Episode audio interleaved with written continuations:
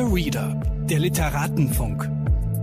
Eine Kooperation von pict.de und Detektor FM. Herzlich willkommen. Mein Name ist Mascha Jakobs und ich spreche in diesem Podcast mit Autorinnen und Viellesern über ihre Lesebiografie, darüber, wie das Lesen ihr Schreiben bestimmt, wie sie ihr Bücherregal organisieren und was sie am liebsten lesen.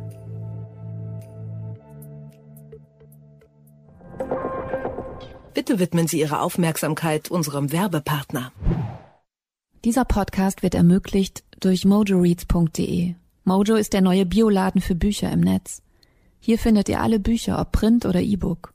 Ihr könnt sie an jeder beliebigen Stelle Probe lesen und euch auf der Plattform über das Gelesene austauschen. Wer Bücher empfiehlt, die dann gekauft werden, verdient 10% mit. Für Rezensionen und Kurzbesprechungen bekommt ihr Credits, die ihr dann wieder für neue Bücher auf der Plattform ausgeben könnt. Mojo nervt euch nicht mit Werbung und es gibt keine gekauften Reichweiten. Richtet euch jetzt eure eigene Leseecke bei mojoreads.de ein. Ich habe es schon im letzten Podcast angekündigt. Am 18. Juni wird der Internationale Literaturpreis im Haus der Kulturen der Welt in Berlin vergeben. Ich bin Fan von Matthias Zeiske, der diesen Preis vergibt, und er ist praktischerweise ein Fan von Dear Reader. In der Jury für den Preis, der einzigartig in Deutschland ist und Übersetzungen und Übersetzer genauso ehrt wie die Autorinnen, sitzen Menschen aus unterschiedlichen Kunstbereichen.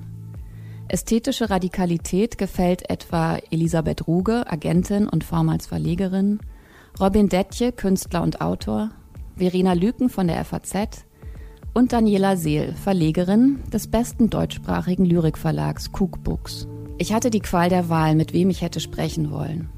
Ich habe Daniela Seel eingeladen, um mit ihr über ihren Verlag, das Lektorieren, ihre eigenen Gedichte und die Juryarbeit zu sprechen.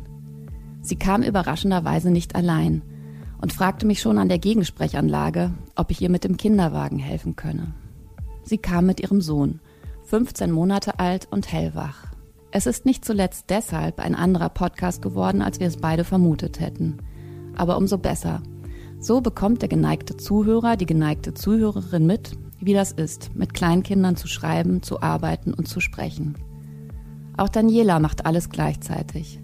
Hochkonzentriert, stillend und lustig. Da, da, da, sagt ihr Sohn und wir kichern und wechseln immer mal wieder die Sprachebene. So wie die Gedichte und Formate, die Daniela Seel bei Cook veröffentlicht. Unter dem Motto Cookbooks, Labor für Poesie als Lebensform. Vorhang auf, los geht's. Herzlich willkommen, Daniela Seel. Daniela Seel, die Che Guevara der deutschen Verlagswirtschaft ist zu Besuch. Das habe ich gefunden ähm, auf deiner eigenen Homepage. Das hat ähm, Hanna Engelmeier mal in einem Text über dich gesagt. Ja. Ich finde das ganz schön. Ist schon lange her. schon lange her. Der Verlag Danke. ist ja auch schon länger ähm, hier in der deutschen Verlagswirtschaft seit 2003. Genau. Und das ist ja eine lange Zeit. Ähm, du bist ja mittlerweile alleine, machst du den Verlag, oder? Mit Andreas Töpfer zusammen, der die Gestaltung macht. Ah, okay. Ja. Und ihr wart am Anfang mal eine Gruppe, oder? Nee.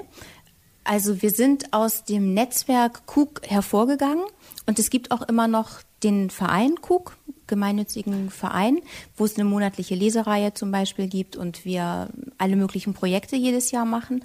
Aber der Verlag, das waren immer Andreas und ich, die das gemacht haben und natürlich die Autorinnen und Autoren, die ja auch dazugehören. Ja, sind sehr schön gestaltete, sehr liebevoll und sorgfältig gesetzte Bücher.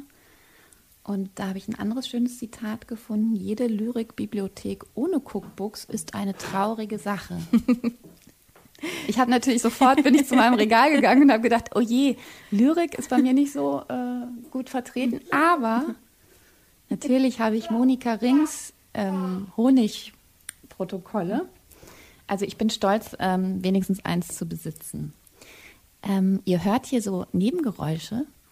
Und zwar ist hier ein 15 Monate alter zweiter Gast anwesend, der ja. gerade eine Gurke isst und ab und zu da sagt. An den entscheidenden Stellen. Genau, das ist das Verlagskind, eines der Verlagskinder. Andreas hat schon drei. Und ähm, Nekia ist bei mir. und und äh, lutscht Gurke. genau. Also der Anlass ähm, der Einladung ist der, dass Matthias Zeiske vom HKW mich angerufen hat und mich ähm, gefragt hat, ob wir eine Kooperation machen wollen, weil er derzeit den internationalen Literaturpreis, vom, den das HKW ausrichtet und vergibt, ähm, betreut und leitet. Und wir haben überlegt, was wir machen können, weil ihr habt eine sehr tolle Jury, die da zusammengekommen ist, sehr unterschiedliche Positionen und Personen, die da zusammengecastet wurden. Und ich hatte das große Glück, mir eine der ein, eins der Jurymitglieder aussuchen zu dürfen. Und genau. Und da ich dich immer schon kennenlernen wollte, äh, habe ich dich gewählt. Also wir haben uns noch nie gesehen, äh, was irgendwie erstaunlich ist in dieser Stadt. Aber Tja. gut, das gibt es ja immer wieder. Das ist total schön. Aber lass uns noch mal äh, ins Jahr 2003 äh, zurückgehen, als du den Verlag gegründet hast. Wie ist das entstanden? Das ist ganz organisch entstanden. Also wir hatten angefangen schon seit Ende der 90er mit jungen Menschen, die Kunst machen wollten, ja, verschiedene Sachen zusammenzumachen. Also wir, die wir angefangen haben zu schreiben, haben Werkstätten organisiert, wo wir gegenseitig unsere Texte kritisiert haben. Dann haben wir Lesungen gemacht und ähm, zu den Lesungen war es immer schön, Musik dabei zu haben. So sind Musiker und Musikerinnen dazugekommen. Dann brauchte man vielleicht einen Flyer oder ein Plakat. So ist Andreas schon da auch Ende der 90er eben ins Boot gekommen. Dann irgendwann haben schon ganz früh, weil das ja gerade die Zeit war, wo es möglich wurde, mit sehr viel weniger maschinellem Aufwand Sachen selber zu machen, haben die Musikerinnen und Musiker ein eigenes Label gegründet, das Cook-Label. Und ähm, da ist dann irgendwann, 2001 muss es ungefähr gewesen sein, eine Compilation erschienen, wo zum ersten Mal ein Booklet dabei war als Mini-Anthologie. Und das war die erste Veröffentlichung im Zusammenhang mit Cook.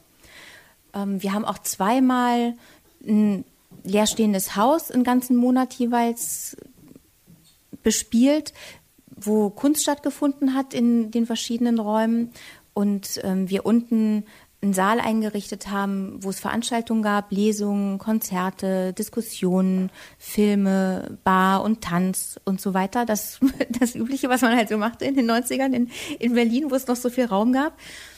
Und dann sind irgendwann aus diesen ganzen Zusammenhängen einfach äh, Manuskripte hervorgegangen, die publikationsreif waren. Und dann lag der Gedanke so nahe, jetzt auch einen Verlag zu machen, weil es eben Menschen waren, die schon miteinander bestimmte Sachen gemacht hatten und auch ähm, aneinander gewachsen sind, eben in der Kritik und in, in dem Zusammenmachen.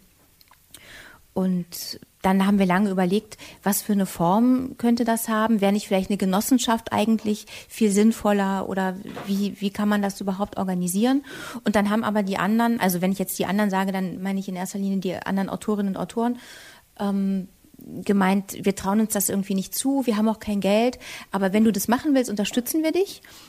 Und so ist der Verlag entstanden. Und natürlich Andreas, das, das war ganz klar, dass wenn Andreas Töpfer nicht da von Anfang an gesagt hätte, er findet das eine tolle Idee und will auch dann dazu beitragen, dass die Bücher anders aussehen, dass sie sich anders anfassen, dass es andere Gegenstände sind, mit denen man einfach gerne Zeit verbringt, dann hätten wir das natürlich auch nicht umsetzen können.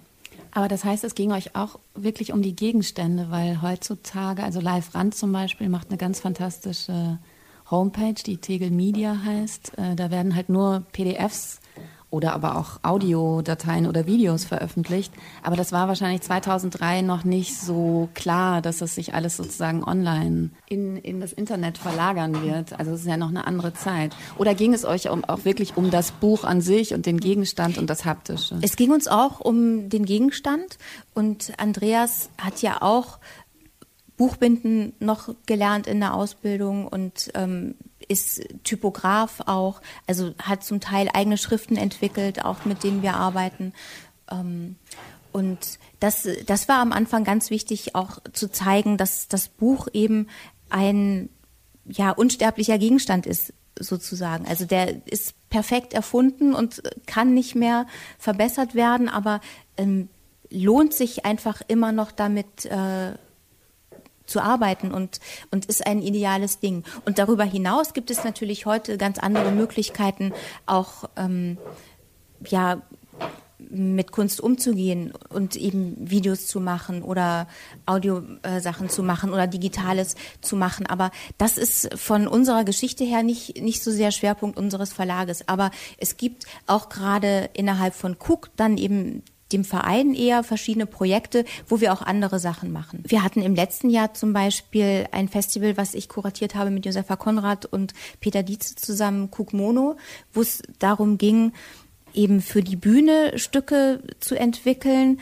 weil eben das Langgedicht so nah an performativen Arbeiten dran ist und so nah auch an äh, Monologen, Theatermonologen und einfach zu fragen, was ist das eigentlich für eine Form, wenn es sowieso als Sprechtext ähm, mitentwickelt ist und nicht nur als schriftliches, gerade in der Lyrik ist ja das Orale sehr stark im Vordergrund. Und wenn auch der Körper ähm, der Sprechenden so eine wichtige Rolle spielt im Moment, wo ich auf die Bühne gehe und, und das performe. Was, was macht das dann eigentlich? Und dem einfach mal einen Rahmen zu geben, ein ganzes Festival, drei Abende zu machen, wo nur in, in der Art eben körperlich, ähm, oral über Gedichte als eine Form zwischen Performance und, und Monolog nachgedacht wird. Und ähm, das wurde dann auch alles aufgezeichnet und, und so weiter. Und eben so für so verschiedene Projekte. Es gibt auch rein digitale Projekte, die, die schon in Cook gelaufen sind, aber so suchen wir uns dann immer eben andere Plattformen, um solche Dinge auch auszuprobieren. Die Website, die ist äh, sehr, sehr stark im Hintertreffen im Augenblick. Ähm, da arbeiten wir aber auch an einem Relaunch. Also die ist ähm, noch nie. Ah, die ist seit 2003. So, genau, ja, es ist ja. eh ein Wunder, dass die so lange durchgehalten hat. Stimmt, ja. Ähm, das ist doch gerade auch interessant, finde ich, dass einerseits das Buch wieder so eine Wertschätzung erhält, klar, weil ähm, das Digitale sozusagen immer stärker wird, aber dass genauso ja Podcasts und das Auditive gerade so eine, ähm, also erst kam das Performative in der Kunst, jetzt sind wir da vielleicht schon ein bisschen müde, also das, was du gerade beschrieben hast, also das, das, das Spielende oder das, die Bewegung und den Körper, das hat man jetzt vielleicht die letzten 20 Jahre schon so austariert. Und jetzt verlagert es sich doch alles stark aufs, auf Audio, was ja eine unvorhersehbare oder erstaunliche Entwicklung ist, wie ich finde. Und also meiner Meinung nach ganz fantastisch, weil die Stimme auf einmal wieder so eine Aufwertung bekommt und die Leute gerne einfach, während sie irgendwas anderes machen, uns jetzt zuhören. Ja, also genau, die, die Stimme ist ja sowieso in der Literatur ganz entscheidend und dass das jetzt stärker wieder in den Fokus rückt und nicht nur eben diese Schriftfixierung und das, dabei sind solche Audioaufnahmen ja auch ein merkwürdiges Zwitterwesen, weil die Stimme ja eigentlich ein Zeitwesen ist und in der Zeit verschwindet und plötzlich durch die Aufzeichnung so etwas Flüchtiges wie ein Gespräch ähm, auch überdauern kann. Da haben wir ja sehr viel alle Klaus Sander und seinem Supposé-Label zu verdanken, der da ja seit Jahrzehnten zu geforscht hat, sozusagen. Und plötzlich kann ich das eben nachhören. Da, ich, ich weiß, dass einige Autorinnen und Autoren damit auch Schwierigkeiten haben ah, und ähm, gar nicht so sehr möchten, dass ihre Gespräche und Lesungen aufgezeichnet werden, weil sie eben sagen, das ist eigentlich die Form in der Zeit und man soll hingehen und es soll auch nicht immer zugänglich sein. Das ist so eine ähm, Vereinfachung und und so eine irgendwie Verkürzung von einem Moment der, der Verdichtung und auch von einer ähm, Intimität der Situation, die die dann in, in einem anderen Zusammenhang quasi ausgenutzt wird. Klar, weil ja auch gerade die Mehrdeutigkeit von Texten und Lyrik natürlich durch eine Lesung ja schon stark ähm, auch beschnitten wird. Aber ich finde ja, dass es ganz fantastisch ist. Ich rede jetzt einfach mal weiter, während du das Kind ähm, bespaßt. Ähm, ich finde ja, dass es ganz fantastisch ist, dass wir jetzt langsam so ein Riesenarchiv aufgebaut haben und wir uns eben Gertrude Stein im Original anhören können oder aber auch die tollsten Feature und dass langsam diese ganzen Mediatheken, in denen das ja alles schlummert, auch alle ähm, öffentlich gemacht werden und es fehlt ja eigentlich gerade noch so ein Filtersystem. Es ist ja einfach unglaubliches Material, was jetzt, äh, sagen wir, die letzten 100 Jahre äh, gespeichert wurde. Das mhm. ist ja ein wahnsinnig tolles Archiv. Und jetzt geht es, glaube ich, darum, das mal so durchzuarbeiten und so zu, zu filtern oder wie auch immer zugänglicher zu machen. Ja. Ja, also wenn es für die Aufzeichnung schon produziert wurde oder für eine Aufzeichnung hin, dann ist es ja auch noch mal was anderes von der ganzen Herangehensweise als etwas, was Du für den eher von Gesprächen oder jetzt so einer Situation, in der wir uns befinden. Ja, wobei wir uns ja auch für eine Aufnahme verabreden. Das, das ist ja auch eine andere Situation. Eine Live-Situation, die dann mitgeschnitten ja. wird, um es dann auf YouTube zu stellen. Klar, das macht einen Unterschied. Das verstehe ich auch. Also ähm, das würde ich vielleicht auch nicht unbedingt wollen als Autorin. Du hast ja eine ganz fantastische Stimme. Das heißt, arbeitest du auch mit deiner Stimme? Also liest du Sachen ein und arbeitest mit Audio? Nicht so viel, wie ich gerne würde.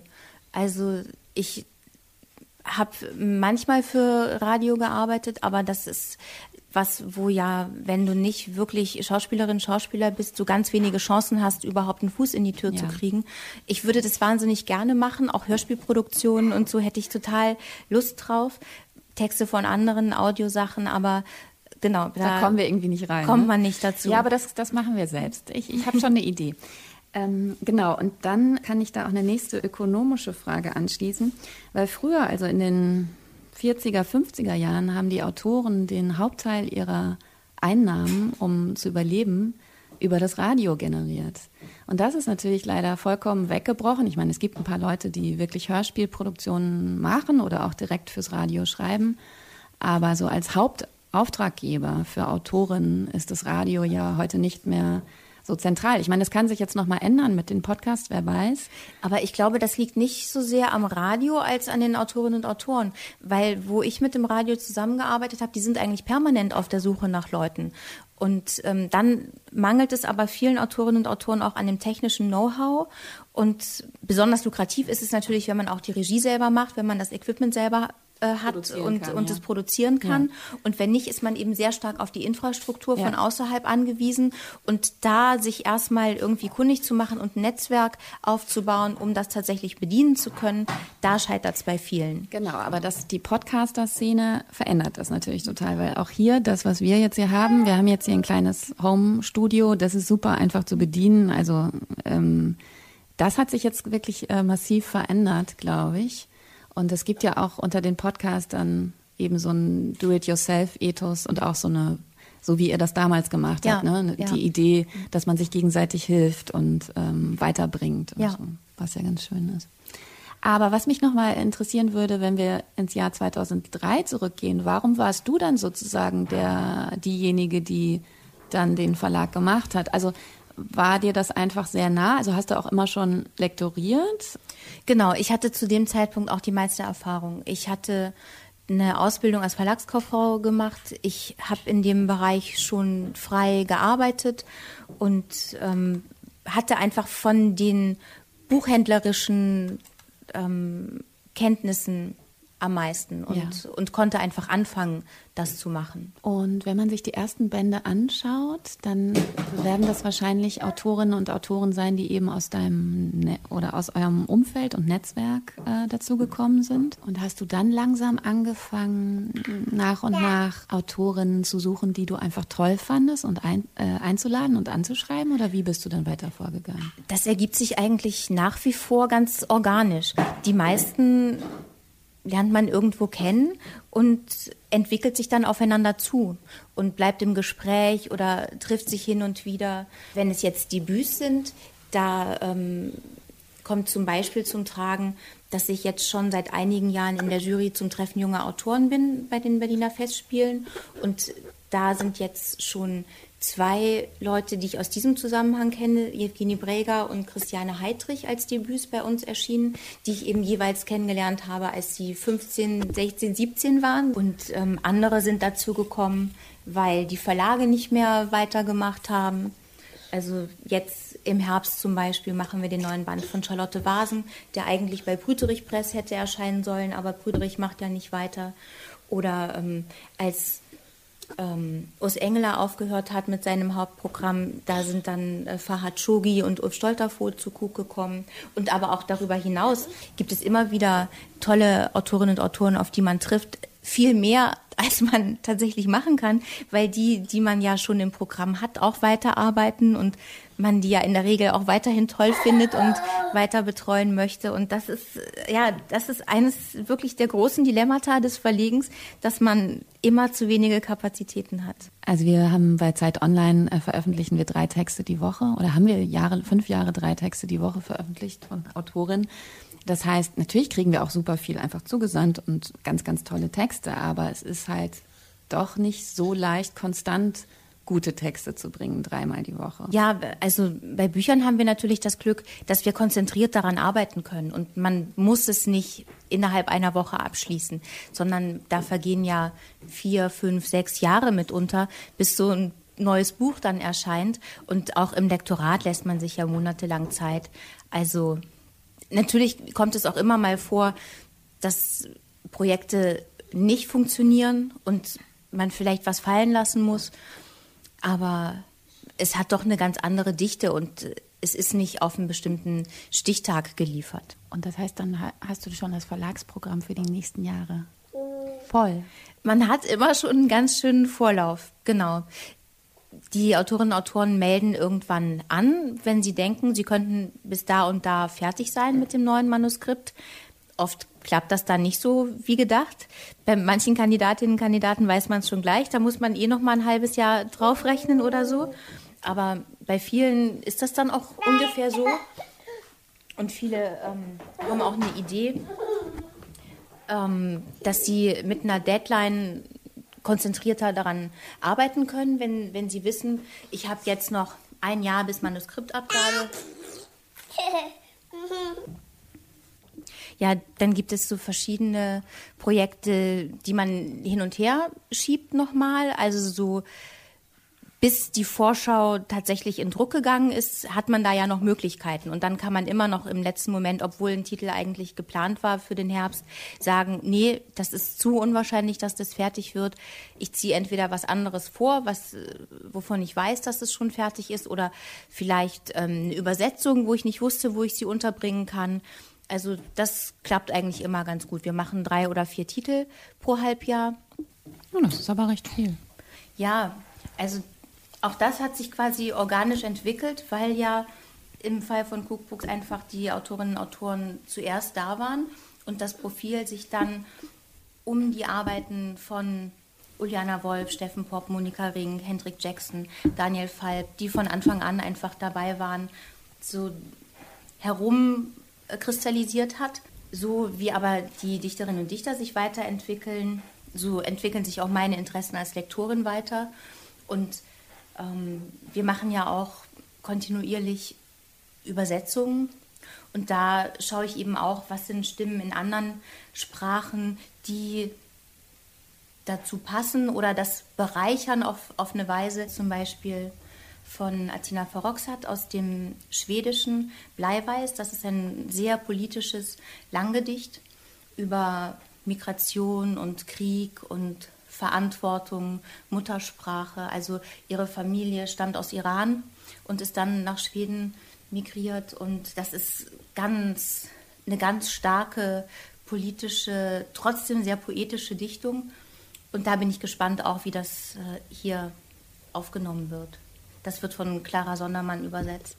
Ich meine, es gibt ja so große Verleger oder Verlage, zum Beispiel Michael Krüger hat bei Hansa ja auch sich immer weiter in Lyrik ähm, geleistet sozusagen. Also im Sinne von eben eine Mischkalkulation, dass man dann auch außergewöhnlichere Texte machen kann, wenn man irgendwie zehn Nobelpreisträger hat.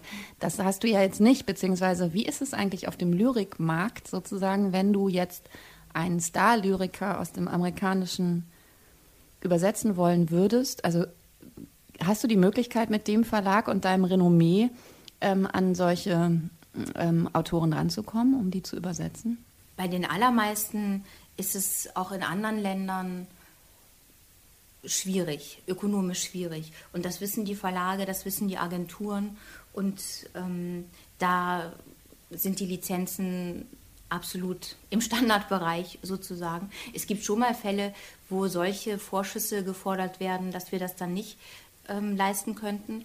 Aber in den allermeisten Fällen geht unsere Zusammenarbeit ja auch ähm, von den Autorinnen und Autoren aus. Also dass wir untereinander uns kennen. Die Lyrikszene ist ja auch international sehr verwachsen. Man ja. trifft sich auf Festivals und ähm, dann setzen sich die Autorinnen und Autoren auch bei ihren Verlagen dafür ein, dass es dann dort erscheinen genau in kann. dem Verlag erscheint. Genau, ja, ja. ja. Ach, weil sie auch das Umfeld kennen und, und wissen, was Cook hier für ein Standing hat, auch wenn wir nicht die finanziellen Kapazitäten haben. Ja. Du hast deine eigenen Gedichte auch bei Cook veröffentlicht. Liegt das daran, dass das einfach natürlich für dich der beste Ort ist, weil du dann selbst bestimmen kannst, wie sie aussehen und du kannst setzen und so weiter, oder? Genau, das hat damit zu tun und weil das ja einfach ähm, auch so was wie Heimat ist. Da dieses ganze Hast du dir ja selbst gebaut. Umfeld, genau. Ja. Und deswegen als ich den ersten Band 2011, das also ja auch lange nachdem der Verlag gegründet wurde, dann den ersten Band gemacht habe, da habe ich lange darüber nachgedacht und auch mit vielen Leuten darüber gesprochen. Und ähm, selbst Kritikerinnen und Kritiker, die üblicherweise da immer noch eher kritisch sind, auch gerade in Richtung Self-Publishing. Das hat ja immer noch so einen ganz komischen Nimbus. Da war dann aber einhellig die Meinung, dass in meinem Fall das ganz selbstverständlich wäre, auch wenn es bei Cook erscheint und alles andere wäre eher komisch. komisch ja, das stimmt, das stimmt. Jetzt habe ich aber auch gerade dieses Jahr ein Bändchen bei Peter Engstler gemacht. Ah, schön. In deinem Band, von dem du gerade schon gesprochen hast, 2011 erschienen, ich kann diese Stelle nicht finden. Nicht wiederfinden. Ich kann diese Stelle nicht wiederfinden. Es sind sehr unterschiedliche Gedichte, die dort zu finden sind, auch von der Form her. Ich mag sie alle sehr gerne. Es gibt ein sehr Interessantes. Das ist die Klage über ein totgeborenes Kind. Das ist in dem Band, ne? Ja, Hab also jetzt nicht verwechselt. Nicht, nicht totgeboren, aber eben eine Fehlgeburt, genau. Ah, okay. Ja. Und das ist ja so ein Thema, was ja immer noch ein Tabuthema mhm. ist. Es passiert ja unglaublich vielen Frauen und hat natürlich enorme Effekte auf unsere Leben? Gibt es irgendwelche Themen, über die du nicht schreiben würdest, beziehungsweise über die du schreibst, die du aber nicht veröffentlichen würdest? Oder also hast du bei diesem Gedicht darüber nachgedacht, ob man das machen kann oder nicht? Also ob dir das selbst so intim ist? Oder? Es ist tatsächlich ähm, für mich ein schwieriger Fall. Also ich musste auf jeden Fall diesen Text schreiben, weil es keine Grabstelle gibt und für mich eben dieses Gedicht zu schreiben auch so etwas war, wie einen Ort zu schaffen, zu dem ich gehen kann und wo das aufgehoben ist, wo, wo die Trauer eben ihren Ort findet. Das wird ja auch ähm, Thema im, im Gedicht. Deswegen gehörte dann sozusagen wie die Beerdigung, die Öffentlichmachung des, der Trauer ist ähm, in dem Ritual, das, das Auffangen in, im Kollektiven. So musste dann dieses Gedicht auch veröffentlicht werden im Buch. Ähm, um es eben zurückzugeben in, in die Gemeinschaft, damit dieser Prozess vollendet ist. Und ähm, gleichzeitig ist es aber natürlich etwas ganz anderes, als was alle anderen Gedichte machen. Und ähm, ich versuche eigentlich sonst nicht so unmittelbar autobiografisch zu schreiben und finde das auch, ja, merkwürdig. Also diese ähm, Confessional Poetry, das, das ist gar nicht so meins, sondern es ist auf eine andere Weise bearbeitet. Aber in dem Fall war es einfach anders nicht möglich. Und ich habe dann auch mit ähm, Freundinnen und Freunden, die dann auch den Band natürlich lektoriert haben, darüber gesprochen. Und es gab Stimmen, die sagten, es sollte besser nicht Teil des Bandes sein. Und andere, doch, es sollte unbedingt Teil des Bandes sein. Und für mich ging es dann einfach gar nicht, das, das rauszunehmen. Aber es fällt in gewisser Weise schon auch raus aus meinem sonstigen Werk.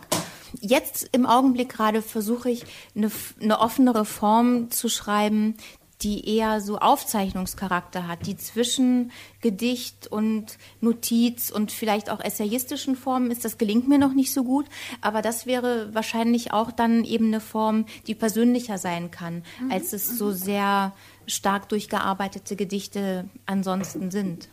Inwiefern ist für dich das Lesen und das Schreiben eins? Also wie kommen die Lektüren und das, was du liest, wie, also könnte ich das in den Gedichten finden, wenn ich wüsste, was du gelesen hast? Ich würde sagen ja, aber es ist natürlich sehr anverwandelt dann und ähm, nicht, nicht so direkt. Also jetzt, als ich am letzten Band gearbeitet habe, Auszug aus Eden, da habe ich wieder viel Christine Lavand gelesen. Die du auch gleich vorstellen wirst. Ja, das weiß ich jetzt gar nicht so genau, weil, weil es eben in dem Fall nicht einen konkreten Text gibt, sondern ich habe einfach sehr breit ihre ähm, Gedichte, da, da sind diese unglaublich tollen Bände in den letzten Jahren veröffentlicht worden im Waldstein Verlag, die zu Lebzeiten veröffentlichten und die ähm, nicht veröffentlichten äh, Gedichte. Und was denn? Also das heißt, Gedichte von anderen Autorinnen spielen dann während des Schreibens eine Rolle für dich? Ja, genau. Also da, ich habe immer intensive Lektüren über das natürlich hinaus, was ich im Verlag mache, weil die Lektoratsarbeit oder das Übersetzen vielleicht ja das die intensivste Lektüre überhaupt ist. Und beim Übersetzen lernt man auch die eigene Sprache ganz anders neu nochmal kennen, wenn man nach Lösungen sucht für bestimmte Ausdrucksweisen oder sprachliche Gesten. Und man muss sehr erfinderisch sein und man kommt auch auf Lösungen, auf die man ja überhaupt nicht kommen würde, wenn man einfach nur aus sich heraus versucht zu schreiben. Deswegen ist auch die Lektüre so eine tolle Möglichkeit, das eigene Schreiben zu reflektieren und, und eben immer wieder über sich hinauszukommen weil sonst läuft man immer gegen die gleichen Wände und so eine positive Art der Entfremdung entsteht einfach dadurch, dass man sich mit anderem Material auseinandersetzt. Es gibt hier so eine wahnsinnig tolle Passage in diesem gerade erschienenen Buch von äh, Deleuze im Gespräch mit Claire Panet, Dialoge. Das ist äh, im August Verlag erschienen gerade. Da gibt es eine ganz tolle Stelle, da sagt Deleuze, also Stil ist weder signifikante Struktur noch reflexive Organisation, Weder spontane Eingebung noch Orchestrierung oder kleine Musik. Stil ist Gefüge, Äußerungsgefüge. Stil hat, wer in seiner eigenen Sprache stottern und stammeln kann. Das ist freilich so einfach nicht, denn zu diesem Stottern muss Notwendigkeit bestehen. Stottern auch nicht im Sinne eines Gestotters von einzelnen Wörtern, sondern Stottern der Sprache selbst. Fremder, Ausländer sein in seiner eigenen Sprache, eine Fluchtlinie ziehen. Genau das passiert dann, oder? Also ja. ich finde, das bringt mhm. er hier ganz gut auf den Punkt, dass man darüber dann die, also man muss erst eine eigene Sprache erfinden anhand einer, einer Sprach, eines Sprachsystems eines anderen Autors. Und dann äh, wird, das, äh, wird die eigene Sprache nochmal sozusagen verunreinigt verunreinigt ist auch schon wieder so ein Wort, wo ja, man schlimm. irgendwie denkt, so, oh Gott, schlimm. Ja, genau. wo also, kommt denn das her? Ja, auch sowieso die, diese ganze Einheitlichkeit der deutschen Sprache, die ist natürlich überhaupt nicht gegeben. Die, die ist ja quicklebendig und, und war es auch immer ja. und hat Einflüsse aus allen möglichen Sprachen und aus allen möglichen Milieus und ich glaube auch nicht, dass es sowas wie die eigene Sprache tatsächlich gibt, weil alles, was ich von der Sprache weiß, weiß ich von anderen. Ja oh, nichts passiert. Steht man wieder auf. Und ähm, genau. Und trotzdem ist natürlich dieses Konglomerat, was sich da zusammenfügt zu einem bestimmten Zeitpunkt. Was machst du denn? Was machst du denn? Komm doch wieder hierher zu uns. Ja, das Konglomerat, das ist eine schöne, eine schöne Idee, jeden Text auch so zu sehen. Ne? Dass er immer ein Konglomerat aus so viel gefundenem und gelesenem und fremden Sprachen und der eigenen, genau. nicht festgelegten, irren, kirren Sprache ist. Ja. Ja, und auch so viele Texte, die man selbst verfasst hat zu einem anderen Punkt in der Zeit. Wenn man sie wieder besucht, dann erkennt man sich kaum wieder, weil man sich ja auch ändert einfach. Und kannst du sagen, also ich habe dir die schwierige Aufgabe gestellt, drei deiner Lieblingstexte mitzubringen. Ähm, und da interessiert mich immer besonders, ob das Bücher oder auch Texte sind, die du immer wieder gelesen hast oder ob die zu einer bestimmten Zeit für dich wichtig gewesen sind. Vielleicht können wir mal mit dem ersten, was du ausgesucht hast, starten. Also ich habe eigentlich jetzt ähm, nur Texte mitgebracht, zu denen ich immer wieder zurückkomme. Das ein ganz wichtiges Buch für mich schon seit 20 Jahren ist von Inga Christensen, das Alphabet. Das ist ein Langgedicht aus dem Dänischen, wo eben ähm, mit jedem Buchstaben des, des Alphabetes nach äh, Fibonacci, also immer sich, sich verdoppelnde Zeilenzahl äh, gearbeitet wird, solange bis das Gedicht aus dem Ruder laufen würde, also bis N geht es, glaube ich. Die Aprikosenbäume gibt es, die Aprikosenbäume gibt es, wobei das schon schwierig ist, weil es ja auf Deutsch mit die und nicht mit, mit a, wie es eigentlich sein müsste. Aprikostrenner findest, Aprikostrenner findest. Die Farne gibt es und Brombeeren, Brombeeren und Brom gibt es und den Wasserstoff, den Wasserstoff. Brecknerne findest, ok Brombeer, Brombeer, ok Brom findest, ok Brinten, Brinten. Da sieht man schon gleich eben die, die Abweichung, dass das Alphabet nicht erhalten bleibt, aber eine bestimmte ähm, Diktion und, und eine, eine Dichte, die erkennt man ja doch. Und deswegen ist es auch so toll, diese zweisprachigen May, May, May. Also es ist ja auch eine unglaublich schöne Ausgabe. Klein Heinrich aus dem Dänischen von Hans Grössel. Ja, und die Bücher von Klein Heinrich sind auch besonders schön. Also der hat so eine ganze nordische Reihe und da gibt es wirklich die allertollsten Bände. Also Inga Christensen, Alphabet im Klein Heinrich Verlag. Es ist auch eines der ersten Gedichte mit ähm, Anthropozän-Thema. Also es geht dann eben auch tatsächlich um um Umweltbedrohung durch den Menschen und um, ähm, ja, also wo wir heute sagen würden Anthropozän, aber vor der Zeit, das, das Gedicht ist ja schon 40 Jahre alt oder, Moment, müssen wir jetzt gerade mal nachlesen, wie alt genau. Und Daniela stillt und blättert gleichzeitig in einem Buch. Ich kann euch das hier beschreiben. Mm. Zielsicher? Ja, von ähm, 81. Ah, okay. Ja. Wow. Toll. Gott, auf dem Bild ist ja eine Giraffe drauf. Ah, das ist gut, dass ihr das seht, weil das hängt da immer. Aber guck mal, das habe ich für dich aufgehängt. Also ich habe hier immer so einen kleinen gelben Rahmen und da hänge ich für jeden Gast ein Bild rein. Das kannst du jetzt natürlich nicht wirklich sehen. Ich kann es beschreiben. Und zwar ist das Grandmaster Flash. ich hätte ihn jetzt auch zuerst nicht erkannt. Und es ist ein ganz fantastisches Buch, Thinking with Music. Mhm so Popkultur, äh, Rap. Aber es geht auch viel um Lyrik und äh, Sprache und Texte. Und irgendwie, ich meine, ich hatte dich ja vorher noch nie gesehen und ich wusste auch nicht so richtig viel über dich, außer dass ich den Verlag kenne und deine Arbeit kenne. Aber irgendwie habe ich gedacht, äh, das hänge ich dahin. Also ich weiß nicht, ob du da was mit anfangen, ob du was mit Grandmaster Flash anfangen kannst. Ich muss gestehen, seit ich den Verlag mache, kann ich kaum noch Musik hören, weil diese Textarbeit so einen eigenen Konzentrationsraum erfordert äh, im Kopf, also sowohl das ähm, Lektorieren als auch das Schreiben, als auch das ähm, ja, Konzeptionieren und Musik hat so eine Eigendynamik, ich schaffe es überhaupt nicht mehr, das zusammenzubringen. Ah, ja. Also ich kann mich erinnern, dass vor langer, langer Zeit auch beim Schreiben vor allen Dingen es mitunter hilfreich war, Musik zu hören, aber das kann ich schon lange überhaupt nicht mehr. Viele deiner Texte haben auch mit Bewegungen zu tun. Es gibt ein ganz schönes, das kann ich auch als Audio ähm, einspeisen, weil das gibt es als Audio im Netz.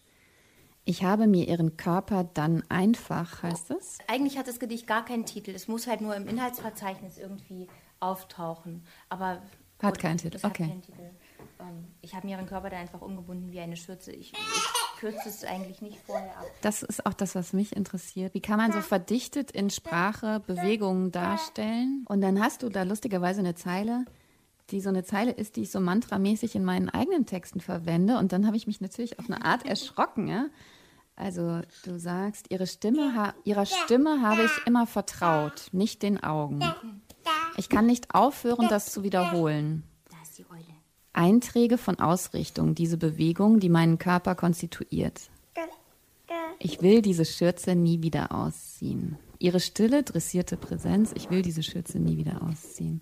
Also es ist wahnsinnig äh, rührend. Ähm, genau, und es gibt so einen Satz, den ich so mantramäßig verwende, der ist, wenn ich diese Bewegung aufschreibe, sehe ich sie direkt vor mir und kann nicht aufhören, sie wie ein GIF in ihren Loop zu schicken. Das ist die ähm, aktualisierte Version davon. Stimmt. Ja, ich weiß gar nicht, womit wir jetzt am besten weitermachen, weil ich habe mehr als drei Texte mitgebracht. Ähm, zwei Autorinnen, auf die ich auch immer wieder zurückkomme, sind Ilse Eichinger und Gertrude Stein. Bei Gertrude Stein ist es ein Text, der mich besonders fasziniert, oder viele, aber einer, und ich habe noch nicht ergründen können, warum eigentlich. Ähm, If I Told Him, A Complete Portrait of Picasso. Da sind einfach so, so Stellen drin. Es hat ja eine hohe Abstraktion und dann ist es aber doch auch wieder sehr konkret. Und es gibt diese Phrase, and this is so because. Und das sagt ja, sagt ja alles. Um, let me recite what history teaches. History teaches. So, es sind so, so Klassiker in, in meinem Kopf geworden, die es einfach so zusammenfassen. Und über Stein wird ja immer gesagt, sie, sie sei so unverständlich und, und so abstrakt. Sie ist total konkret, ganz, ganz oft. Und eben auch genau aus der Geschichtlichkeit ihrer Situation. Also wenn man sich die Rede Composition as Explanation zum Beispiel anschaut, die ganz konkret über die Situation nach dem Ersten Weltkrieg und die, das, das Politische der, ähm, das notwendig Politische der, der Literatur spricht. Natürlich auf ihre Art, aber doch ganz explizit auch. Und ähm, auf ihre Weise dem, dem verwandt, aber ganz anders ist eben Ilse Eichinger mit, mit ihren Erfahrungen dann des, des Zweiten Weltkriegs und, und des Holocaust. Also sie hat ganz tolle Gedichte und, und äh, Prosagedichte oder so Zwischentexte, essayistische Texte auch, aber worauf man natürlich immer wieder auch zurückkommen muss, ist schlechte Wörter. Ich benutze die besseren Wörter nicht mehr. Also was ist das überhaupt? Was sind die besseren, die, die schlechteren? Und warum kommt man zu, zu, zu solchen Schlüssen? Und wie schön möchte man, dass Texte sind oder aus, aus welchen Gründen? Und ist das nicht eigentlich eine, eine merkwürdige, unwahre Kategorie? Und mit, mit Ilse Eichinger kann man sehr toll darüber nachdenken. Ähm, ich kenne das Buch nicht oder ich erinnere mich, glaube ich, nur noch ganz vage. Kannst du das noch ein bisschen erläutern? Also ich kann versuchen, die Stelle zu oh, finden, ja. nochmal expliziter. Also das fängt einfach so an. Ich gebrauche jetzt die besseren Wörter nicht mehr. Der Regen, der gegen die Fenster stürzt. Früher wäre mir da etwas ganz anderes eingefallen. Damit ist es jetzt genug. Der Regen, der gegen die Fenster stürzt, das reicht. Ich hatte übrigens gerade noch einen anderen Ausdruck auf der Zunge. Er war nicht nur besser, er war genauer, aber ich habe ihn vergessen, während der Regen gegen die Fenster stürzte oder das tat, was ich im Begriff war zu vergessen. Ich bin nicht sehr neugierig, was mir beim nächsten Regen einfallen wird, beim nächst sanfteren, nächst heftigeren. Aber ich vermute, dass mir eine Wendung für alle Regensorten reichen wird. Ich werde mich nicht darum kümmern, ob man stürzen sagen kann, wenn er nur schwach die Scheiben berührt. Ob es dann nicht zu viel gesagt ist oder zu wenig, wenn er im Begriff ist, die Scheiben einzudrücken. Ich lasse es jetzt dabei. Ich bleibe bei Stürzen. Um den Rest sollen sich andere kümmern. Den Untergang vor sich herschleifen, das fiel mir auch noch ein. Es ist sicher noch sehr viel angreifbarer als der stürzende Regen, denn man schleift nichts vor sich her, man schiebt es oder man stößt es, Karren zum Beispiel oder Rollstühle, während man andere Dinge wie Kartoffelsäcke nachschleift, andere Dinge, keinesfalls Untergänge, die werden anders befördert. Und, und so weiter. Also das, wow. ja. Wow, wow, wow. Ilse Eichinger, schlechte Wörter bei Fischer erschienen. Hier ist die Sicherheitsnadel. Soll ich die mal abmachen? Frankfurt am Main 1976. Also gut, ich glaube, auch das werde ich gleich sofort ähm, bestellen. Und ihr da draußen auch. Ich glaube auch, so langsam haben wir die Nerven des 15 Monate alten Gastes etwas strapaziert. Komm her. Komm her. Komm her und wir sagen, du sagst mit Tschüss. Wenn Nein, wir wollten ja noch über die Juryarbeit sprechen. Wir müssen noch über die genau. Juryarbeit sprechen. Genau. Das können wir jetzt zu dritt machen. Ja, da habe ich nämlich besonders äh, auch vor diesem Hintergrund mitgebracht ein Buch, was wir letztes Jahr auf der Shortlist hatten von Elliot Weinberger, Vogelgeister. Und ähm, ich kannte Elliot Weinberger schon vorher, auch als, als Essayisten. Und ähm, dieses Buch Vogelgeister, was ja dann erst äh, frisch erschienen war, ist aber eines, was mir sehr ans Herz gewachsen ist, auch über die Zeit. Ähm, Elliot Weinberger hat so eine ganz spezielle Art, Essays zu schreiben. Er komponiert meistens aus Quelltexten, also ähm, geht unendlich in die Archive und ähm, findet Motive in allen Weltgegenden, wo man gar nicht denkt, was es, was es dazu alles gibt und bringt das zusammen, ähm, stellt das in, in, neue Zusammenhänge oder ähm, liest Texte quer, ähm, in, indem er Sachen weglässt und es ist etwas ganz Einzigartiges, ähm, seine, seine, Technik und die Texte, die dabei herauskommen. Er sagt, dass es Essays sind, aber es ist eine Form, die ihm eigentlich eigen ist. Und natürlich, Essay ist eine sehr breite Form, da kann man alles Mögliche drin, drin fassen. Aber ist es für dich eher Lyrik? Es hat auf jeden Fall sehr viele lyrische Aspekte. Andererseits, manches ist auch ähm, in, in Prosa gefasst. Das, ähm, der hat dann schon eher die Anmutung von dem, was, was wir gemeinhin unter Essay verstehen würden, aber anderes sieht auch eher aus wie, wie ein Langgedicht oder hat noch andere Formen, hat Listenformen. Es, es gibt hier ähm, den Wolkenbücherschrank, wo, wo nur ganz komische Buchtitel, so, also wie ähm, ein, eine Liste von bibliografischen Angaben drin ist, was, was aber wiederum selber eine, eine literarische Form, er macht eine literarische Form daraus. Ein Wolkenbücherschrank. Sollen wir das mal aufschlagen oh, ja. hier hinten? Oh ja. Mal gucken, was ob das wir genau das ist. finden. Bibliografie der Wolkenbücherschrank.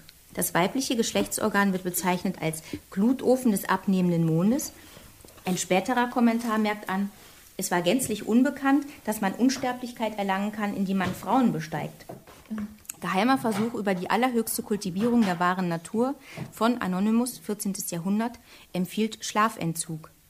Geheime Notizen über die Kultivierung der wahren Natur von Fu Tuyen, 11. Jahrhundert, Empfehlungen zur Ernährungsweise. Würmer sollte man in den siebten und achten Monaten essen. Biografien mutmaßlich Unsterblicher von Anonymous, 10. Jahrhundert. Biografie des Herrn Yang, kaiserlicher Kammerherr, Oberassistent im Tunghua-Palast, Verwalter der Schicksale von Anonymous 12. Jahrhundert. Das Buch der himmelblauen Lehre von Chen Nan, gestorben 1213. Das Buch Wirkmächtiger Siegel zur Durchdringung des Geheimnisses von Anonymous ohne Ja samt einer Einleitung zur Verwandlung roter Bohnen in Soldaten durch Einreibung mit einer speziellen Mixtur aus Schafsblut, Kuhgalle und Schlamm sowie Beschwörung derselben mit einem Spruch. Ist ja fantastisch. Genau. Und habt ihr das damals, also um mal auf die Juryarbeit nochmal konkret zu sprechen zu kommen, hat es das auf die Shortlist ge Genau. Oder hat, es, hat er sogar gewonnen? Nee, ne? Nee, es Dann war auf der Shortlist. Ja, okay. Ja. Und jetzt gibt es auch gerade schon die Shortlist und genau. am 18. Juni wird der Preis dann im Haus der Kulturen der Welt verliehen. Der Preis ist ja ein ganz toller. Erstens, weil es eben international ist. Zweitens, weil dort dann auch viele Übersetzungen die sonst vielleicht hier nicht so eine große Aufmerksamkeit mhm. bekämen, ähm, bekannter werden. Und ähm, die Jury ist auch wirklich sehr interessant besetzt. Es sind sehr, sehr unterschiedliche Leute dort ähm, ausgewählt worden, was ich fantastisch finde. Aber äh, zu den, um zu den Texten zu kommen, es sind ja oft auch ästhetisch radikale Texte, die dort ausgewählt werden. Ja, also gerade in diesem Jahr ist die Shortlist, finde ich, ganz toll mit ganz unterschiedlichen ästhetischen Ansätzen aber jedes in, in seinem Recht ein fantastisches Buch. Und merkwürdigerweise waren wir uns auch relativ schnell einig in, ah, ja. in der Jury-Sitzung. Obwohl ihr so unterschiedliche. Obwohl wir so unterschiedlich sind. Ja. ja. Und das ist natürlich toll, wenn man sechs Titel auf die Shortlist setzen kann, dann kann man eben auch ganz weit auseinanderliegendes, weil die Weltliteratur, die, die Literatur überhaupt ist ja prall mit, mit, ganz, mit ganz unterschiedlichen Dingen voll, unterschiedliche Ansätze, unterschiedliche Themen. Es gibt schnelle Bücher, es gibt langsame Bücher, es gibt dicke, es gibt dünne. Das, das ist ja äh, blöd, blöd zu sagen, aber so von, von der ganzen filigranen Machart her auf die Welt zu schauen, in eben dieser Unterschiedlichkeit und auch die, die Komplexität der Texte dann wieder ins Deutsche zu bringen. Das ist ja der einzige große Preis, den, den es gibt, wo Übersetzung mit ausgezeichnet wird und wo es eben auch darum geht, die Qualität der Übersetzung auszuzeichnen. Ja. Und Und das in dieser in dieser Doppelgestalt auch zu besprechen und ähm, auch die Bücher daraufhin zu lesen, ja. das ist natürlich eine besondere Freude und eine besondere Herausforderung auch. Also ich freue mich total auf den 18. Juni. Ähm, es wird auch eine Keynote von Teju Cole geben, ähm, wenn ich mich recht erinnere. Also es wird, glaube ich, ein schöner Festakt draußen auf der Terrasse des Haus der Kulturen der Welt. Ich, ich würde sagen, wir kommen da alle hin. Und auch die Jurymitglieder werden anwesend sein und es wird auch ein Gespräch geben genau. über eure Entscheidungen und genau. eure Zusammenarbeit ja. und mhm. überhaupt die Auswahl, die getroffen wurde. Genau, da freue ich mich drauf und ähm, ich sage tausend Dank. Ich danke auch. Ciao. Ciao.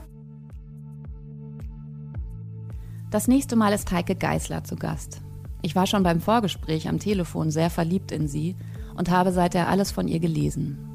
Mein Lieblingsbuch ist Saisonarbeit über ein paar Monate Arbeit bei Amazon im Lager Leipzig, das letztes Jahr auch in den USA bei Semiotexte erschienen ist und es bis in den New Yorker geschafft hat. Ich freue mich sehr auf Heike Geißler. Ade. Dear Reader, der Literatenfunk. Eine Kooperation von pict.de und Detektor FM.